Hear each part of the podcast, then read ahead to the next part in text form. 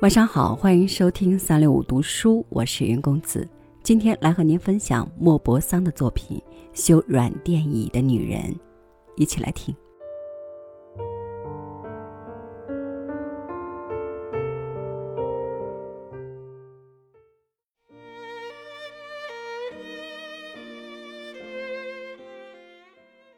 德贝尔特朗侯爵为庆祝开裂而举行的家宴正接近尾声。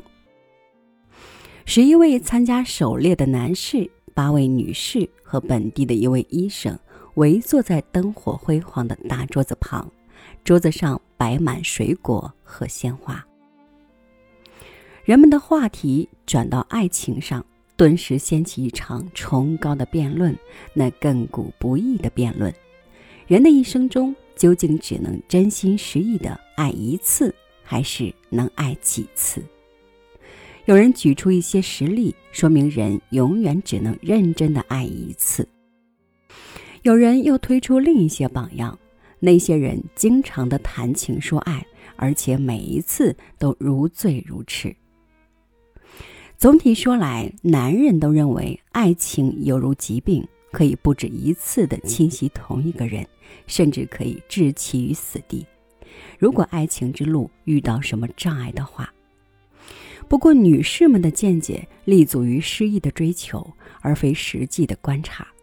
她们认定，真正的爱情、伟大的爱情，一生只能有一次降临于一个生灵。这爱情就如同霹雳，一旦让它击中，就会被它掏空、摧毁、焚烧。任何其他的爱情，无论有多么强烈，都无法重新萌生。侯爵曾经恋爱过许多次，对这种信念大加挞伐。我想对你们说，一个人可以全心全意、满怀赤诚的恋爱好多次。你们刚才举了一些以身殉情的事例，以证明不可能有第二次痴情。我要回答你们：如果这些人没有干出自杀这种蠢事，自杀了，那当然就再没有堕入情网的机会了。那么他们的病会痊愈。他们会重新开始，直到他们寿终正寝。酗酒者一喝而不可遏止，同样，多情人一爱就会再爱，这是个气质问题。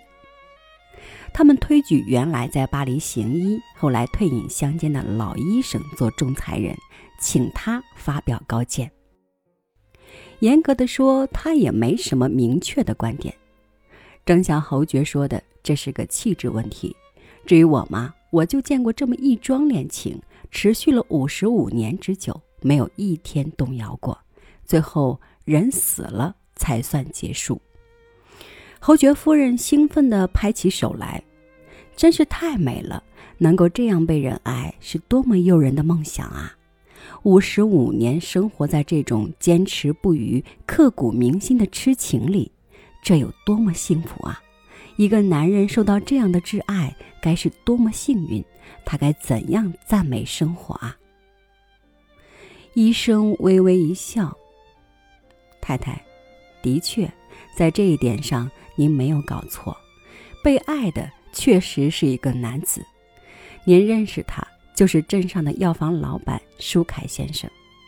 至于那个女的嘛，就是那个每年都要来府上修理软垫椅的老妇人。”不过，请听我给诸位细细讲来吧。女士们的热情一下子低落下来，她们脸上不屑的表情似乎都在说：“呸！”好像爱情只应该打动那些有教养、有地位的人，因为只有这些人才理所当然值得别人感兴趣。医生径自说下去。三个月以前，我被叫到这个临终的老妇人的床边。她是前一天晚上乘她的那辆当房子住的马车来的，拉车的那匹老马你们也见过了的。跟他来的还有他那两只是朋友也是卫士的大黑狗。本堂神父已经先到了，他请我们俩做他的遗嘱执行人。不过为了让我们理解他的遗愿，他向我们叙述了他的一生。我不知道还有什么比这更奇特、更令人感动的了。他父母都是修理软垫椅的，他从来就没有过盖在地上的住所。他从小就到处流浪，衣衫褴褛，蓬头垢面，浑身的虱子。他们每到一个村子，就把马车停在村口的虚沟边，给马卸了套，让它去吃草。狗把鼻子往爪子上一搁，就趴在地上睡起来。小女孩去草地上打滚儿，父母就在路边的榆树底下糊糊弄弄地修理从村里收来的各式各样的旧椅子。在这流动的房子里，一家人难得开口说话，只是在决定谁去走家串户揽活儿，吆喝那句人人都熟悉的“修椅子了”的时候，才不得不说两句。然后他们就面对面的或者并排的坐下，搓起麦秸来。孩子要是跑得太远，或者想跟村里的孩子打个招呼，父亲就会很生恶气的喊他：“还不快回来，臭丫头！”这是他听过的唯一一句疼爱的话。等他长得稍大一点，他们就打发他去收破损的椅子。于是他在这个村的那个镇结识了几个孩子，不过这时候该这些新朋友的父母凶神恶煞似的召唤他们的孩子了，还不快过来，淘气鬼！我看你还跟小叫花子说话。还经常有调皮的孩子朝他扔石头，偶尔有太太们赏他几个苏，他就细心的收起来。他十一岁那年，有一天路过咱们这里。在公墓后面遇见了小凯叔，一个小伙伴抢了他两个里亚，他正在那里哭。在他那无家无业的孩子的脆弱的脑袋里，一个有钱人家的孩子想来应该总是得意洋洋、欢天喜地的。因而小凯叔的泪水深深打动了他。他走过去，得知他为什么难过以后，就把自己攒下来的七个苏，他的全部积蓄倒在他手里。而他也就十分自然地收下了，一边擦着眼泪。他太高兴了，大着胆子拥吻了他一下。他正专心致志地看着手上的那几个小钱儿，也就由他去。他看自己没有遭到他拒绝，也没有挨他打，就又来一次。他紧紧搂着他，热情地亲吻他，然后就连跑带跳地走了。在这个可怜的脑袋里，究竟发生了什么呢？他从此就把自己和这个男孩联系起来，是因为他把自己漂泊所得的全部财富献给了他，还是因为他把自己柔情的初吻送给了他？这样的事对孩子和大人一样，都是个谜。此后好几个月，他一直念念不忘公墓后面的那个角落和那个男孩。为了能再看到他，他想法骗父母的钱，收修电椅钱的时候，或者去买东西的时候，这里扣一个苏，那里扣一个苏。当他再次经过这里的时候，他衣袋里已经攒了两个法郎。但是他仅仅能够隔着舒凯家药房的玻璃橱窗，从一大瓶红色药水和一个刀虫标本的夹缝里张望一下打扮得干干净净的小老板。但是他只会更加爱他，那彩色药水和那耀眼的水晶玻璃的光华吸引着他，令他激动，让他心醉神迷。他把这不可磨灭的记忆保留在心里。第二年，他在学校后面遇到他，正在和几个同学打弹子，便向他扑过去，把他搂在怀里，使劲地吻他，把他吓得哇哇大叫。为了让他安静下来，他给的钱三法郎二十生丁，简直是一笔真正的财富了。他望着这些钱，眼睛瞪得老大。他把钱收下，便任他爱抚了。接下来的四年里，他就这样把自己的全部积蓄一笔笔地倒在他手里，而他也心安理得地揣进口袋，因为这是他同意让他吻的报酬。一次是三十苏。一次是两法郎，一次是十二苏，他为此难过和羞耻的都哭了。不过这一年的景况也确实太差。最后一次是五法郎，一枚好大好圆的硬币，他都高兴的笑出声来。他除了他，别的什么也不想，而他呢，也多少有点焦急地盼着他来。一看见他，就跑着迎上去，把小女孩的心激动得砰砰直跳。后来他不见了，原来他被送到外地去上中学了，这是他拐弯抹角打听出来的。于是他施展出无数的诡计妙策，改变父母的路线，让他们恰好在学校放假的时候经过这里。他总算成功了，不过是在花费了一年的心计之后。也就是说，他有两年的时间没有再见到他，因此当他又看见他时，他几乎认不出他来了。他变化很大，个子长高了，人长得英俊了，穿着镶金纽扣的校服，显得十分神气。他却装作没看见他，高傲地从他身边走过。他整整哭了两天。从此以后，他就默默忍受着无尽期的痛苦。他每年都要回来一次，他和他擦肩而过，却连招呼也不敢跟他打，而他呢，甚至不屑看他一眼。他仍然疯狂地爱着他。他对我说：“医生先生，在这个世界上，他是我眼中唯一的一个男人，我甚至不知道还有其他男人存在。”他父母去世了，他继续干他们这一行。不过他不是养一条狗，而是养两条，两条没有人敢招惹的恶狗。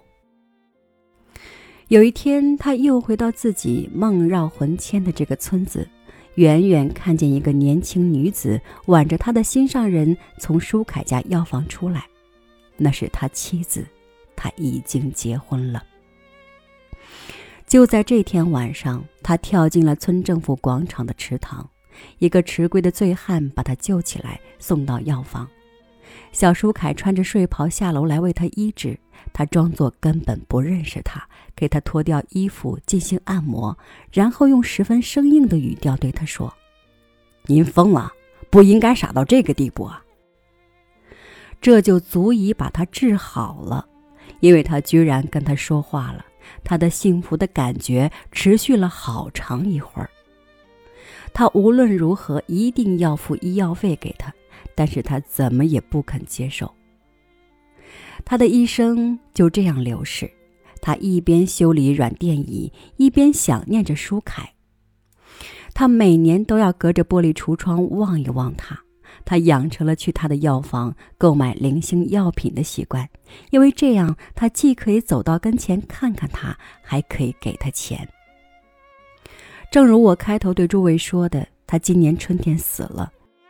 他对我原原本本讲述了他的伤心事以后，要求我把他一生省吃俭用下来的全部积蓄转交给他数十年如一日挚爱着的那个人，因为用他自己的说法。他就是为他辛劳的，为了攒些钱，好让他在他死后会想到他，哪怕只想到一次也好。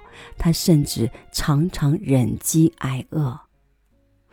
然后他就交给我两千三百二十七法郎，他咽气以后，我留给本堂神父二十七法郎作为安葬费，把剩下的全部带走了。第二天，我就到舒凯家去。他们刚刚吃完午饭，还面对面坐着。夫妻俩都很胖，满面红光，神气而又自得，身上散发出一股药品的气味。